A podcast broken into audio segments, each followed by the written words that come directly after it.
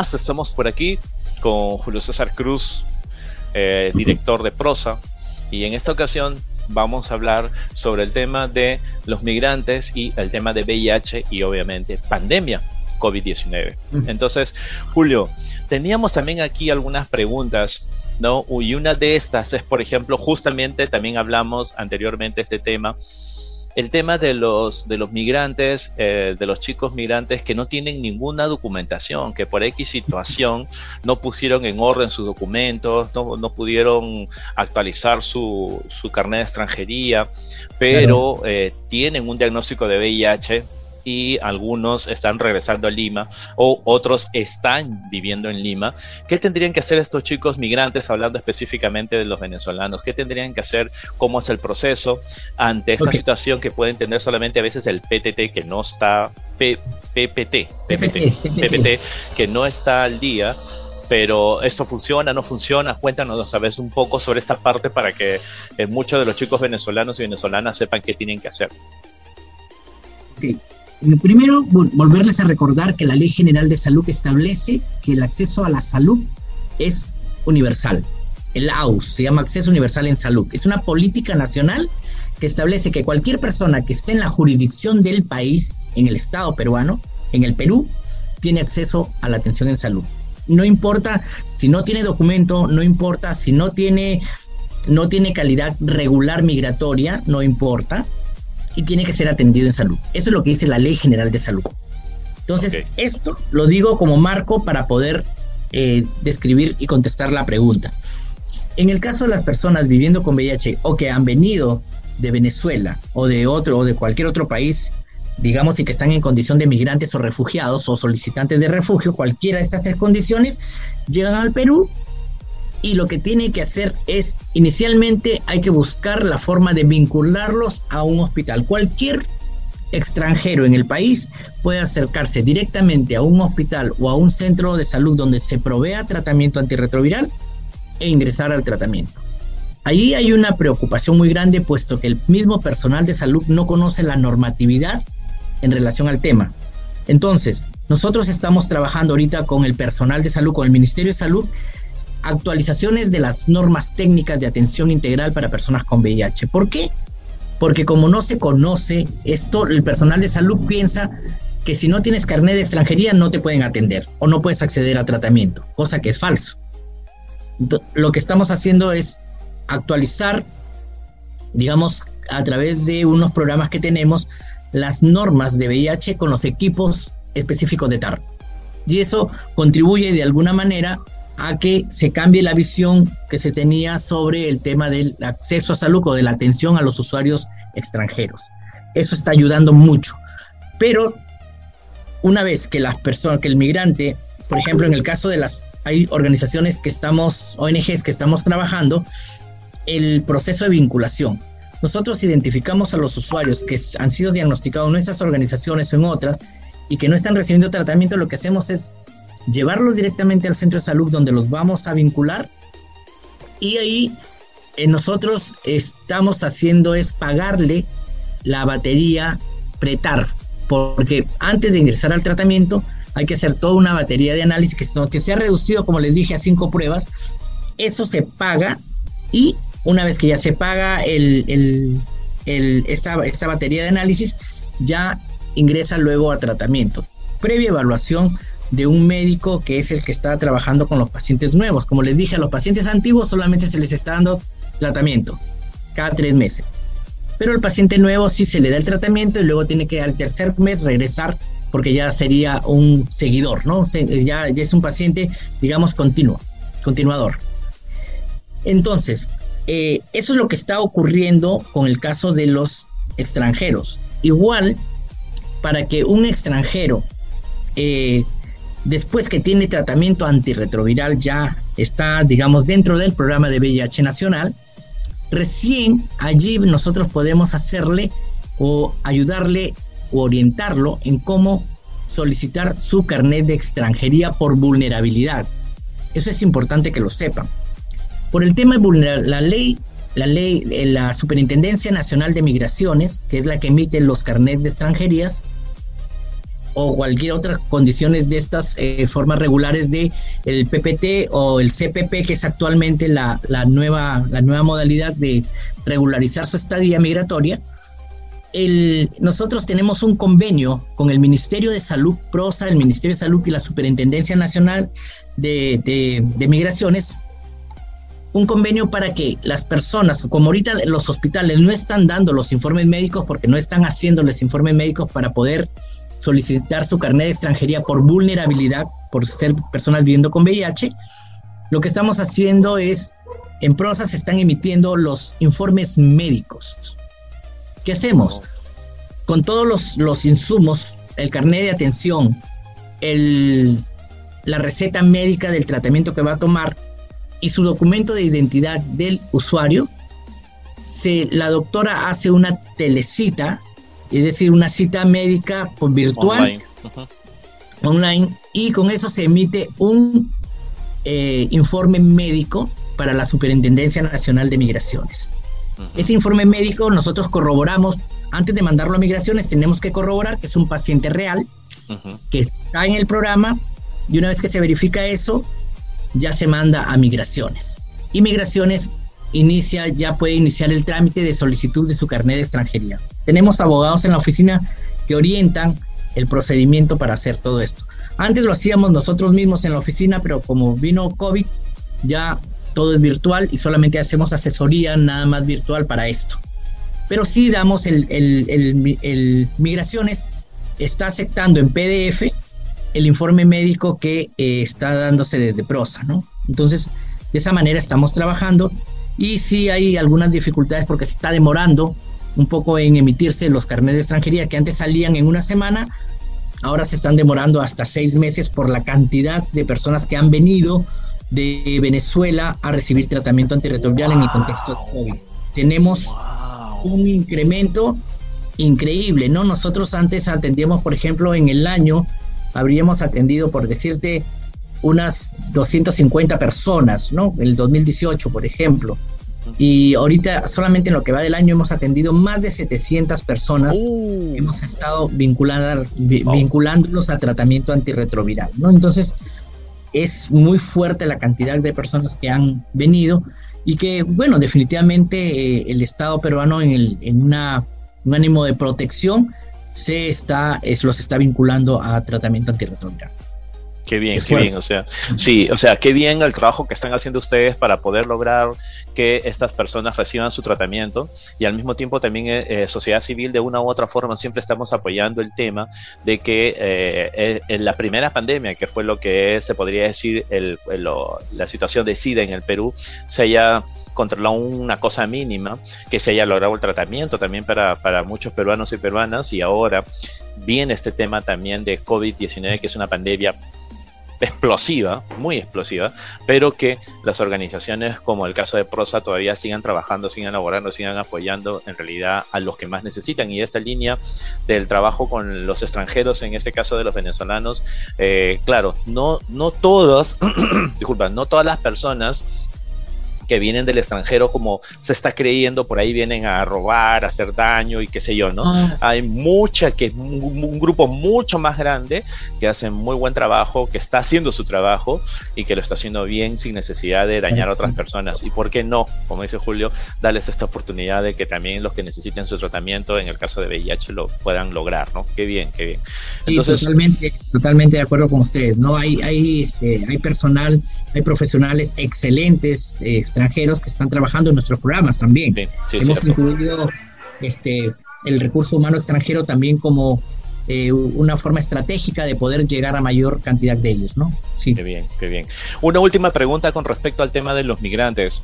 En el caso, eh, bueno, también eso te lo digo porque también han sido casos que, se han, que, me han llegado a mí, personas que han tenido, eh, han contraído una ITS. ¿No? Puede ser una gonorrea, puede ser una sífilis, cualquier otra, otra ITS.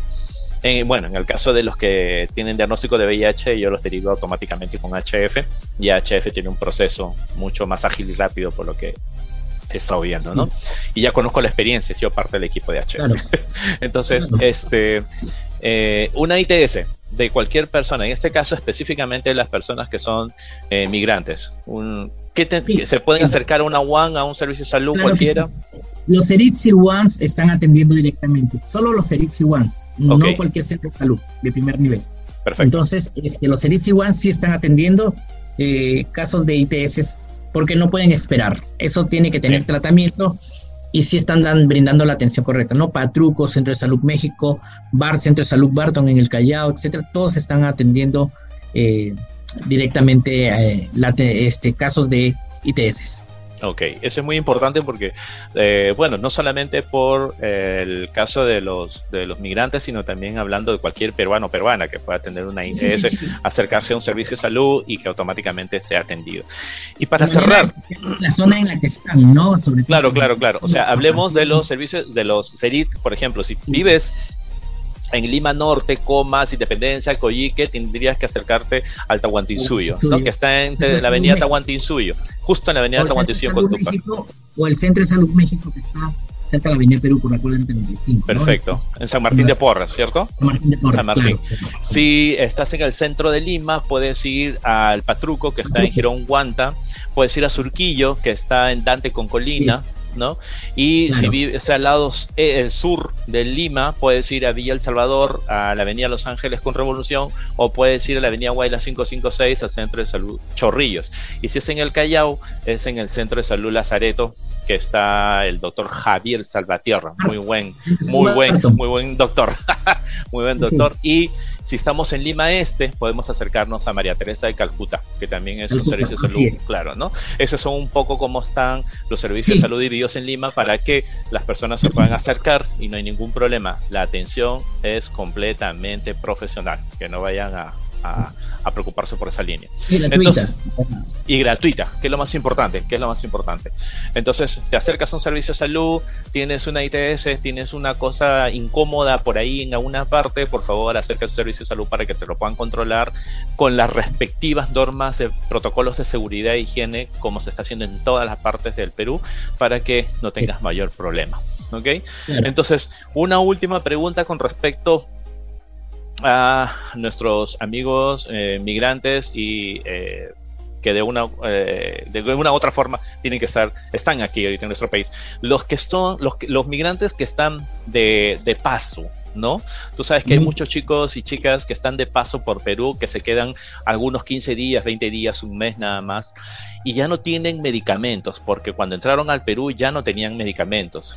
Y algunos empiezan a hacer algunas reacciones, porque tú sabes que el, el problema emocional, más, más, más claro, el problema que tienen un poco al interior, que puede ser estrés, puede ser depresión, qué sé yo, te hace que comiencen a aparecer algunos oportunistas, por ejemplo, diarrea continua, tienes sudoración nocturna y te comienzas a preocupar, algo está pasando conmigo. Y están solo de paso. Estas personas, ¿qué, ¿qué, podrían hacer? ¿Se podrían acercar, por ejemplo, a Prosa? ¿Qué podrían hacer para conseguir unos días hasta que lleguen a la frontera? Porque la mayoría pasa para Chile, ya con todo, toda su documentación, pero de todas maneras no tienen la medicación. ¿Qué tendrían que hacer en esa línea? ¿Hay algo que se pueda hacer? O no? Cuéntanos. En el caso, en el caso, de las personas que están de tránsito eh, con la DPVIH, ah, si, se si se comunican con nosotros directamente, nosotros podemos hacer las coordinaciones con la DPVIH o con los mismos centros de salud para ver la provisión del tratamiento en el proceso de, paso. Perfecto. Eso lo hemos hecho eh, desde que comenzó la pandemia. El Ministerio de Salud ha sido muy flexible en ese sentido, ¿no? Y ha estado ayudando a personas extranjeras que se habían quedado aquí en el país, en el Perú, no solamente venezolanos, sino que están, digamos, viviendo en Perú, sino gente de Brasil, de Chile y otros países que estaban en el, en el Perú en el momento que se que comenzó la pandemia y no pudieron salir. Entonces, desde allí se instaló una política que me parece bastante adecuada del ministerio de proveerles el tratamiento en algunos de los centros de salud de las DICIS o de los WANS donde se estaban dando proveerles los tratamientos a estos extranjeros de paso. Igual ocurre hasta el momento. Cuando hay un extranjero que nos, eh, nos llama o nos solicita apoyo porque se quedó sin medicamentos y no va a poder viajar hasta después de dos meses, el Ministerio de Salud los apoya en esa línea. ¿no? Nos pueden contactar a Prosa y nosotros directamente eh, en el Facebook de Asociación Prosa nos encuentran y nos escriben y nosotros eh, coordinamos directamente con el Ministerio de Salud para la entrega de los medicamentos. Perfecto, perfecto. Esta es una, una pregunta que muchas, muchos chicos y chicas que, que están de paso por aquí por Perú les, les ha ocurrido y que se han quedado así un poco bloqueados porque ahora no tengo ya medicamentos. Desde que entré a Perú ya han pasado casi cuatro, ocho días, no tomo el medicamento, estoy preocupado que tengo que hacer y qué sé yo, ¿no? Pero estoy de paso, o sea, de acá, como tú dices, es personas que pasan hasta la frontera con Tacna y luego pasan para, para Chile. También, Genaro, te quería decir que hay organizaciones como PROSA, A4H y SIDAVIDA que tenemos botiquines de antirretrovirales de manera gratuita. Es decir, Perfecto. Cuando, cuando las personas estén en procesos o en etapas de desabastecimiento, etcétera, entre nosotros podemos apoyar de acuerdo a la disponibilidad, de acuerdo a la disponibilidad que se tenga, se puede proveer o ayudar por lo menos por unos días cuando estos desabastecimientos ocurren. Perfecto, perfecto. Son bastante informativos lo que hemos tenido en estos dos bloques. Yo debo agradecer mucho a Julio César Cruz. Hace un gran trabajo desde muchos años. Lo conocemos, Julio, que es muy buena experiencia. Cosas que aprendí con Julio César Cruz, como ustedes no se imaginan. Y ahora tiene la oportunidad de estar conmigo acá en esta entrevista. Algo que quieras agregar, amigo, para poder cerrar y agradecerte mucho este, este tiempo que nos has dado. Gracias, no, gracias a ti por la invitación, Genaro, y me encanta haber podido llegar a la, audiencia. Y lo que sí creo que es una recomendación que se, tiene que hacer siempre es cuidarse. El, estar en casa es la mejor salida y alternativa que tenemos. Yo creo que este, a veces se nos escapa de las manos esta, este control o autocontrol para estar metido en casa. Es muy duro, es difícil, es complejo, te lo digo personalmente, pero no queda otra, hay que cuidarse. Las cepas virales que están eh, en el ambiente, en nuestro país, ahora son totalmente distintas y más agresivas. Hay que tener mucho cuidado y bioseguridad para todos, alcohol, gel, mascarilla, eso es clave, guantes. Eh, solamente a cuidarse mucho y que Dios los bendiga a todos y a todas y a todos. Gracias vamos a dejar la información de prosa para que ustedes puedan comunicarse en la parte de abajo de nuestro canal en YouTube, Casual Perú, y cualquier tipo de información, ya saben, estamos listos para poder dar la, mano e informarles. Muchas gracias, Julio César Cruz, muchas gracias, prosa, y sigamos adelante y sigamos cuidándonos como nos acaba de decir nuestro amigo. Hasta luego. Chao, Julito, gracias.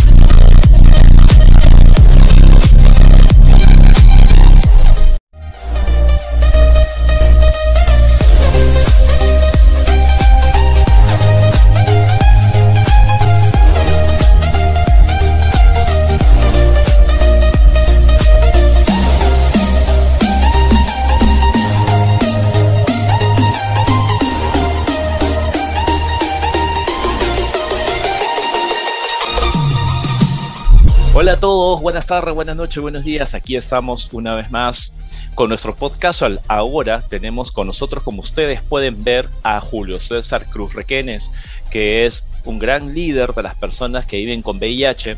Trabaja todo lo que es derechos humanos.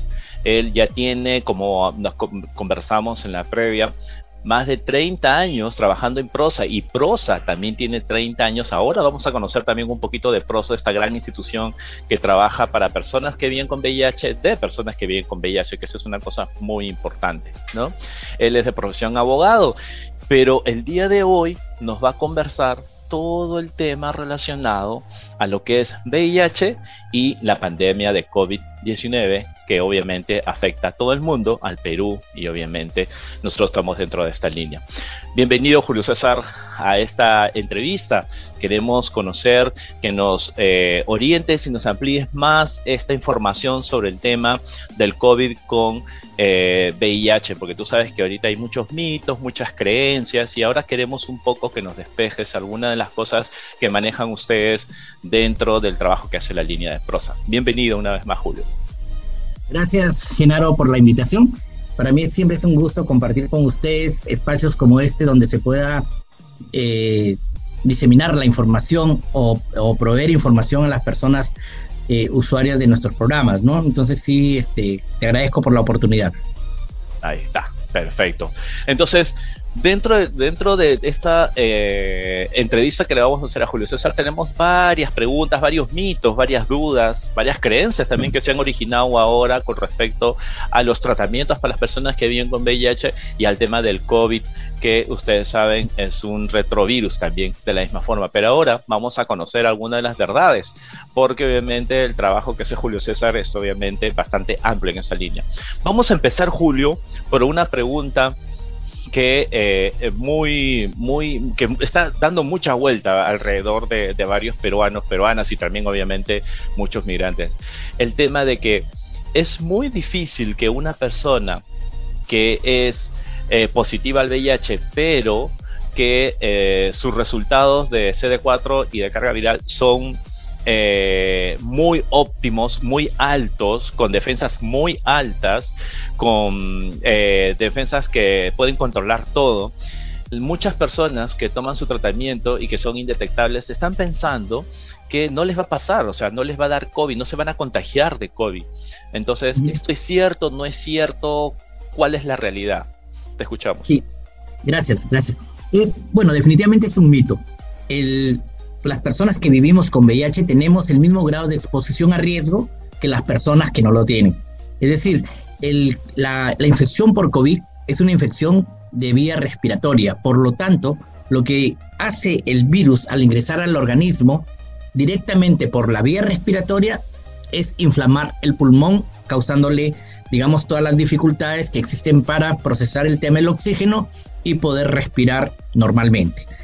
Entonces, las personas que vivimos con VIH y que estamos directamente con un CD4 súper alto, con una carga viral indetectable o baja, muy baja o indetectable, igual tenemos la misma exposición a riesgo para adquirir la infección, puesto que es una infección de vía por el tracto respiratorio directamente, ¿no? Entonces, allí ya queda destruido este mito de que las personas con CD4 altos o indetectables, o la carga eh, viral indetectable, no están expuestos la exposición a riesgo existe para todas las personas. Es decir, las condiciones son lo que tienen que ver. Por ejemplo, si una persona no, no, está utilizando mascarilla o protector facial en espacios donde hay mucha gente o mucha movilidad, definitivamente hay mayor exposición a riesgo. Estos son los elementos que determinan que la persona esté expuesta o no. No es el diagnóstico de ser o no ser VIH positivo, por ejemplo.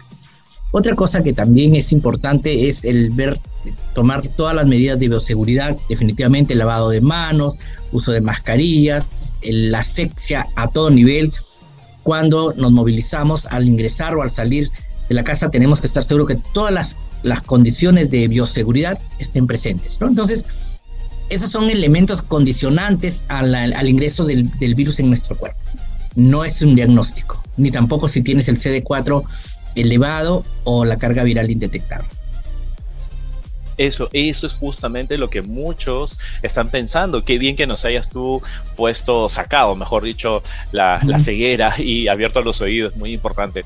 Eh, porque mucha gente que ha llegado a consultarnos a nosotros es eh, lo de siempre, ¿no? Pero no, o sea, yo, yo voy igual, salgo, compro, si solamente es una cuadra, la panadería, voy, compro y eso. Total, yo tengo mi carga indetectable, mi defensa está muy alta, así que no hay ningún problema. Eso no tiene nada que ver. Me han dicho que una vez que yo tomo este indetectable, mi tratamiento y todo esto no hay ningún problema. Entonces, yo por eso que voy sin mascarilla, voy un ratito a la esquina, compro el pan y me regreso. O sea, y justo Julio César, sí, justo Julio César nos acaba de decir que no es así. Eso es una cosa muy importante porque muchos peruanos están creyendo eso y miren, chicos, chicas, ya saben, las cosas no son como nosotros pensábamos y eso hay que tenerlo bastante claro. Entonces, una pregunta importante también que nos han venido haciendo es, que esto ya viene de parte de la gente que nos conoce también, es, eh, ahorita me he quedado sin trabajo. ¿no? Me he quedado sin trabajo y yo necesito cambiarme ahora porque ya no puedo pagar la parte, eh, eh, ¿cómo se dice?, a, los servidores que antes yo tenía, ¿no? ¿Eso qué significa? Que antes yo pagaba un particular para que me den el tratamiento, porque sabemos que hay organizaciones, ONGs, que hacen un servicio especial, ¿no? Que son cinco nomás en Perú, pero estas ahora eh, yo ya no puedo pagar este servicio. Entonces ahora necesito pasarme a un hospital, ¿no? Necesito pasarme a un hospital o trasladarme a un hospital. ¿Cómo tiene que hacer una persona? Porque algunas organizaciones entregan la carta de traslado, más no te explican bien, algunas, no todas, obviamente me imagino. De casualidad, cuatro o cinco casos me han llegado así, que les han entregado la carta, pero no les han dicho qué tienen que hacer. Mira, anda nomás al hospital, fíjate y ya está, ¿no? Pero claro, hay un proceso, me imagino, ¿no? Cuéntanos un poquito de eso, por favor, Julio César. Sí, bueno, definitivamente eh, creo que es importante que sepamos que la Ley General de Salud aquí en el país establece que los servicios, la, provisión de servicios de salud se pueden dar indeterminadamente en cualquier espacio. Sin embargo, en un contexto de epidemia, como es el, el, contexto actual de la COVID, se ha focalizado el tema de la jurisdicción de la entrega de los medicamentos. ¿Por qué? O de la atención. ¿Por qué? Porque al reducir nosotros las posibilidades de movilización humana, deducimos también, reducimos también, perdón, la posibilidad de exponernos a riesgo. Entonces, en la actualidad, el Ministerio de Salud ha establecido una estrategia de entrega de medicamentos, por ejemplo, de manera descentralizada a primer nivel de atención. ¿Qué significa esto? Que algunos centros de salud, como el de Lince, Calcuta, eh, Raúl Patruco, etcétera, otros eh, o UAMS también, incluidas, están haciendo la provisión del tratamiento antirretroviral de manera casi trimestral para evitar el número de exposición de riesgo y las visitas de los usuarios a los programas. Entonces, esto va a reducir la posibilidad de riesgo. Ahora, hay una cuestión que es muy importante trabajar y que tenemos que ir incorporando poco a poco. Los niveles de estigma y discriminación que están asociados al VIH continúan.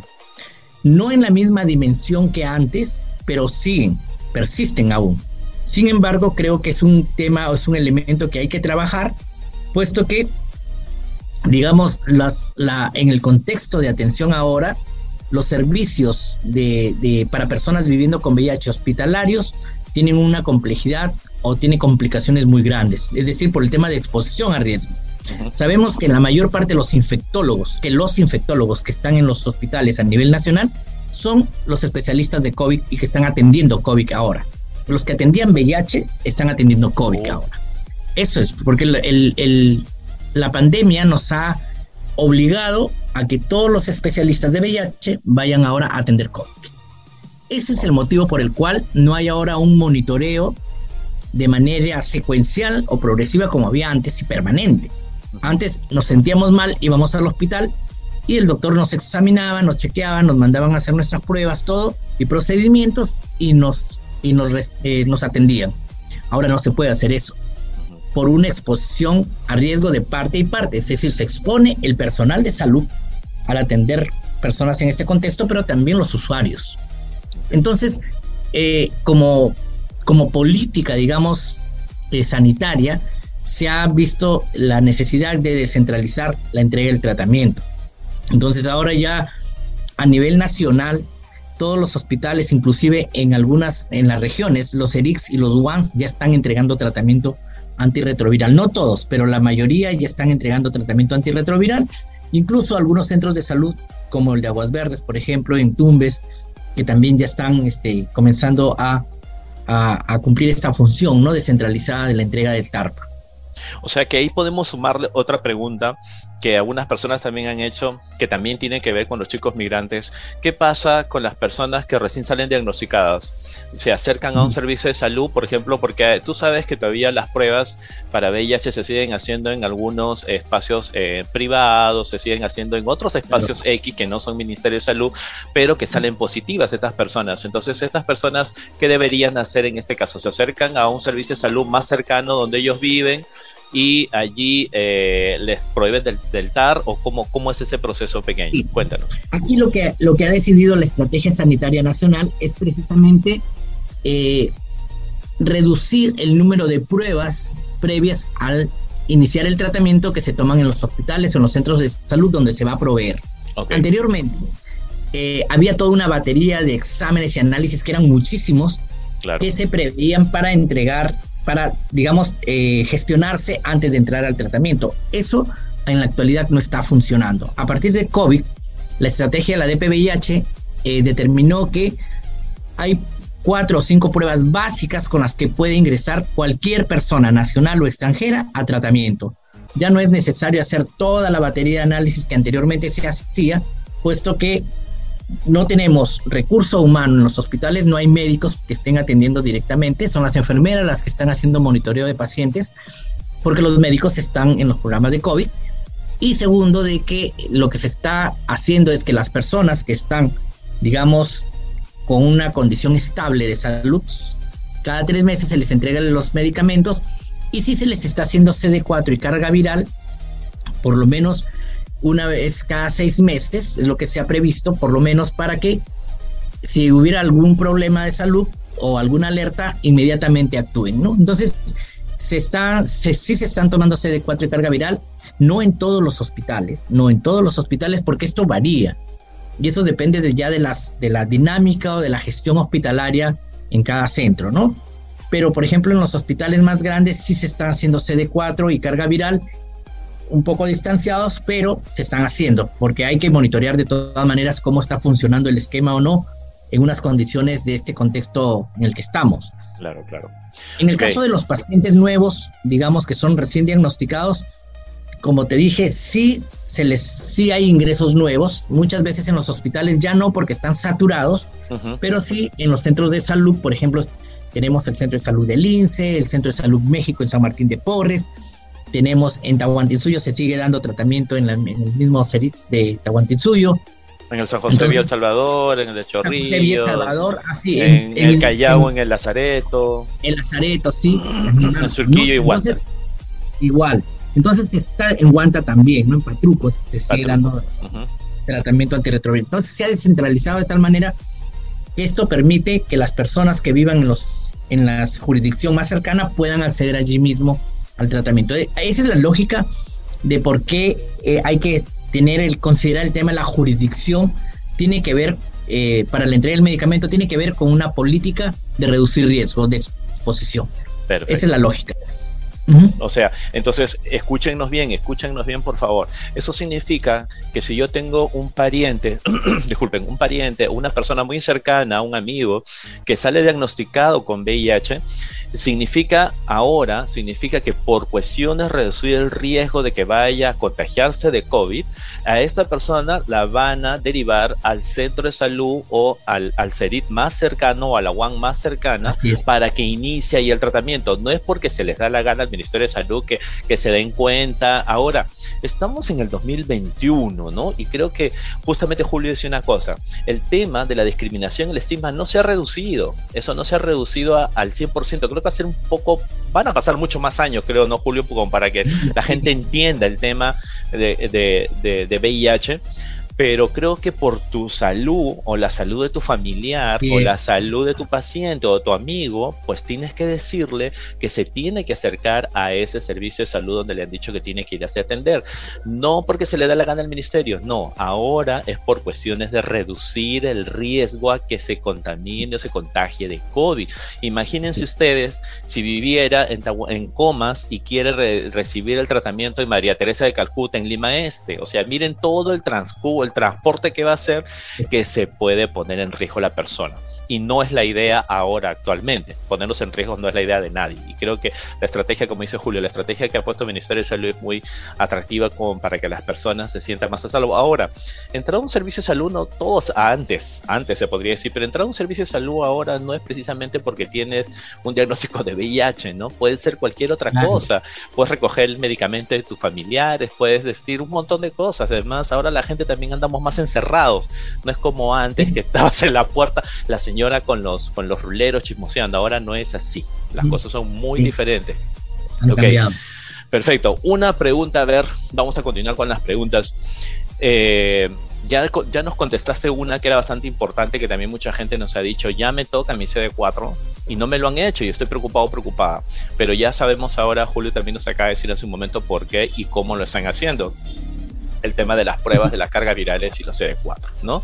Que se están haciendo con un tiempo eh, prolongado en algunos casos y a las personas que sean necesarias para el control se les está haciendo. Y obviamente dentro de los hospitales son eso, ¿no, Julio? La carga viral y CD4 como siempre. Así es, mayormente en los hospitales grandes. Entonces, otra pregunta que tenemos es eh, el caso, por ejemplo, de lo que decíamos con lo que empezamos. El caso de que si me han, o sea, ya no tengo trabajo y necesito, ya no tengo trabajo y necesito cambiarme de un servicio eh, privado a un particular. ¿Cómo, ¿Cómo tendría que hacer ahí? Me da la carta una, la organización y yo de ahí, ¿dónde voy? ¿Con quién voy? ¿Cómo es ese proceso? El procedimiento allí continúa siendo como siempre ha sido. Hay una carta de referencia que tiene que emitir el centro de salud donde estás recibiendo el tratamiento y luego lo, lo llevas al, al, al, al, Ministerio de Salud directamente, pero al, hospital o al centro de salud al que estás, que estás pensando, en el que estás pensando recibir el tratamiento, ¿no? Estos procedimientos normalmente tienen un tiempo de demora de 15 días aproximadamente entre que comienza el, el, el proceso del trámite y la fecha en que te dan el tratamiento.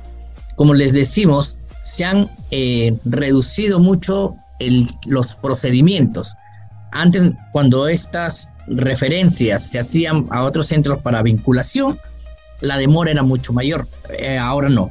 Con, la, con el contexto de COVID, automáticamente casi hay, he visto casos que hasta en una semana han estado ya recibiendo el tratamiento en otros hospitales, sobre todo, ¿no? Entonces, ahí hay una, una cuestión que, que considerar. Otra, otra, otra cosa que es importante es entender que los hospitales están saturados y llenos. Muchos de los hospitales ya no tienen capacidad para atender más personas con tratamiento antirretroviral y sobre todo, como les decía, con estas limitaciones que hay, porque el personal que atiende VIH es el recurso que está atendiendo COVID ahora. Entonces ahí hay bastante, sobre todo los médicos, ¿no? Entonces ahí hay bastantes dificultades y limitaciones y hay que adecuarse al, contexto de la epidemia. O sea, la epidemia tiene una dinámica y nosotros tenemos que actuar de acuerdo a esa dinámica en la que vivimos.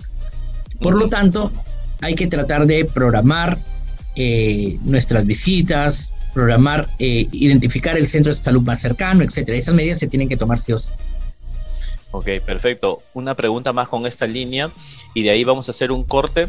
Y eh, a ver, ¿qué pasa con las personas que han abandonado, por ejemplo, el tratamiento y ahora quieren volver? O sea, porque tú sabes que ha habido mucha gente que ha abandonado el tratamiento por X situación. Algunos porque están migrando otra vez a Lima. Tú sabes que hay muchas personas, muchos compatriotas nuestros están otra vez regresando a Lima porque ya tenían una vida hecha acá, pero se fueron por el tema de pandemia, pero ahora están volviendo a regresar.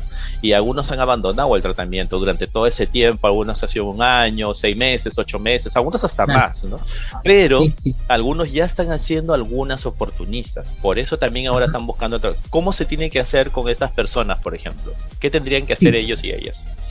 Lo primero es que eh, tenemos que considerar que el, cuando hay personas que han hecho abandono de tratamiento por diversas circunstancias. No estamos aquí para hacer juicios de por qué dejar tratamiento ni, juzgar. No, no es la intención. Lo que se tiene que hacer es que, como es política del Ministerio de Salud para reducir digamos, las brechas de atención y de control de la epidemia, se tiene que dar tratamiento antirretroviral a la mayor cantidad de personas que están viviendo con VIH, incluyendo reingresar a aquellas que han hecho abandonos. Por eso es que las facilidades son las mismas. En el caso de los abandonos, los promotores del sistema de salud de los programas de VIH tienen con una consigna especial darle atención especial a los abandonos. ¿Por qué? Porque un abandono es potencialmente una posibilidad de transmisión a otras personas. Cuando ya sabemos que cuando una persona está en tratamiento antirretroviral está indetectable, se reducen, hasta se reducen las posibilidades de transmitir el virus. Se reducen, no digo que desaparecen, se reducen. Claro, claro, claro. Muy bien dicho, muy bien dicho. Sí, sí, sí. Muy bien el condón. El uso del condón es permanente. Entonces, como se reducen estas posibilidades, ahí lo que nosotros tenemos que hacer es de todas maneras vincular a las personas. El tema, hay una cuestión que es importante que se entienda. El tema de los abandonos del tratamiento, la gente no abandona tratamiento por abandonarlo. No es que me da la gana de ya no tomo no tomo, no.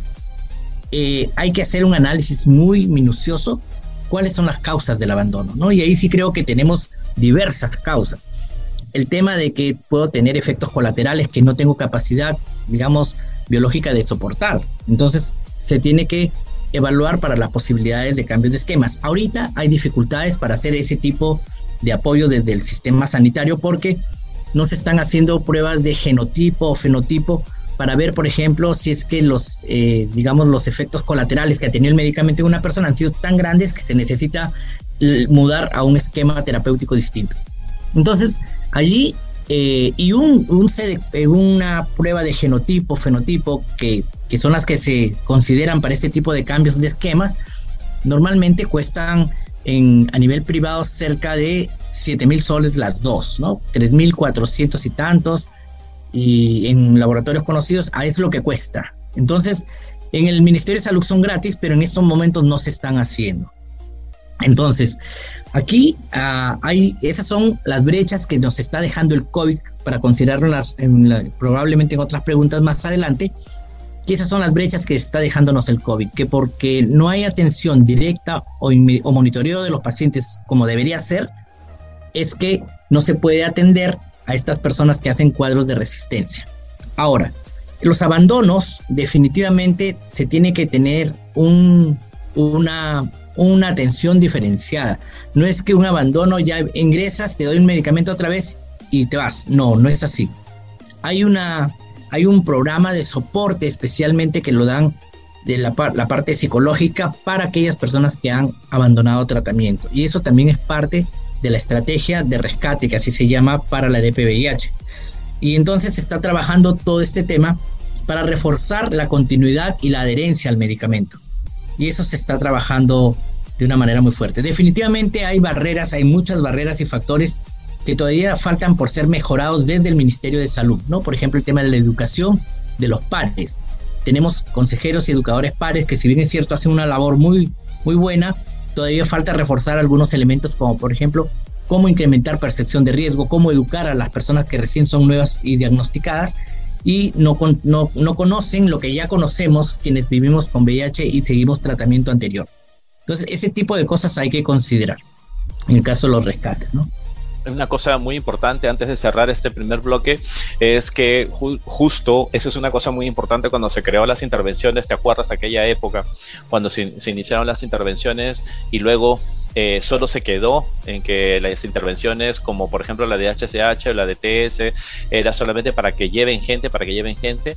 Desde el 98 que empezaron las intervenciones hasta casi el 2000 no se hizo muchas actualizaciones y luego ya cuando Minsa las toma logra hacer algunas actualizaciones con los promotores que ya no eran las mismas personas y creo que ahora ya estas personas que están dentro de las intervenciones ya necesitan sí o sí estas capacitaciones de refuerzo en información actualizada, porque obviamente tú no puedes tener un promotor educador de par desde el 98 hasta el 2021 que tenga en la cabeza que tenga que cumplir sus 5, sus 8, cuántos este, reabordados, cuántos no sé qué, porque eso ya no estamos ahorita. Ante la pandemia, mucho menos estamos como para esa situación. Ahora necesitamos pares que conozcan claramente el tema de la necesidad que tiene la población. Y una de las cosas importantes es lo que tú dices, o sea, cómo ubico a estas personas que hayan abandonado el tratamiento o que estén haciendo un oportunista, cómo ubico a estas personas, cómo me doy cuenta y muy sutilmente con la astucia que tiene cada promotor, llevarla al servicio de salud y que retome el tratamiento. Y como tú dices, también esperemos que, y creo que ahora no son los mismos tiempos de antes, pero igual como tú dices, el estímulo de discriminación no desaparece, pero muchos médicos yo he visto cómo tratan ahora actualmente a, a los pacientes o las enfermeras, ¿no? Cuando son pacientes recuperados, felizmente no era como antes. No, oye, ¿por qué has abandonado? Tú estás loco, te vas a morir. Ahora las cosas han cambiado, ¿no? Algunos todavía tienen esa idea, ¿no? Porque eres homosexual, porque eres travesti, ya ves, ¿no? Pero ahora felizmente las cosas se están mejorando para eso y creo que sociedad civil tenemos eso, una carta sobre, como tú decías, para trabajar más adelante también. Ok, Julito, ¿algo que quieras agregar en esta parte, por favor? Cuéntanos. No, solamente creo que el tema de eh, darle importancia a la percepción de riesgo y la única forma en que nosotros incrementemos la percepción de riesgo del uso del condón, de la toma de medicamentos de manera adecuada, el tema del autocuidado, etcétera, son elementos que son importantes para cualquier persona con cualquier diagnóstico, no solamente para VIH, sino para cualquier diagnóstico. Y eso hay que tenerlo en cuenta porque a partir de allí es que vamos o no a hacer adherencia. Entonces, eso es clave, ¿no? Porque la adherencia es lo más importante en la toma del medicamento. Si yo no, si yo tomo un medicamento que no me está haciendo efecto, lo digo así para traducirlo de una mejor manera la adherencia, si no me está haciendo efecto el medicamento es porque hay otros factores que estoy descuidando. Hay que levantarnos alertas para poder darnos cuenta cuando esto ocurre. Y entonces, este, sí tomar el medicamento de la, de la mejor manera, ¿no? Sabiendo que siempre los efectos colaterales ahora, la mayoría de los medicamentos que se están tomando ya no tienen los mismos efectos colaterales como por ejemplo lo que tenía otros como el AZT, que ahora, bueno, el ácido en, en 200, ¿te acuerdas cuánto era? 1400, 2000 miligramos y ahora solo se toma 200, o sea, creo que eh, los efectos colaterales también se han reducido en esa línea y hay que tenerlo en claro. Siempre el tratamiento te va a dar un efecto colateral, pero no va a ser de por vida el efecto, ¿no? O sea, es un efecto colateral que tiene un momento, una subida y luego va a bajar y tu cuerpo se va a adaptar. Muy bien, Julio. gracias a Dios los esquemas terapéuticos actuales tienen menos nivel de toxicidad y de efectos colaterales que los anteriores. Entonces, eso es una ventaja, por ejemplo, el tomar el esquema de atripla tiene ha reducido muchísimo, muchísimo los efectos colaterales y adversos en los usuarios. Perfecto. Entonces, vamos a venir en un momento más con Julio por aquí y nos estamos viendo con ustedes, chicos. Ya saben, mayor información aquí en nuestros podcast. Búsquennos de ahí en adelante. Vamos a tener otras personas también tan importantes como Julio César que nos van a seguir dando la información adecuada, sobre todo ahora que estamos en pandemia y que tenemos que hacer pandemia con VIH y algunas otras enfermedades también que están alrededor y que vamos a ir averiguando poco a poco.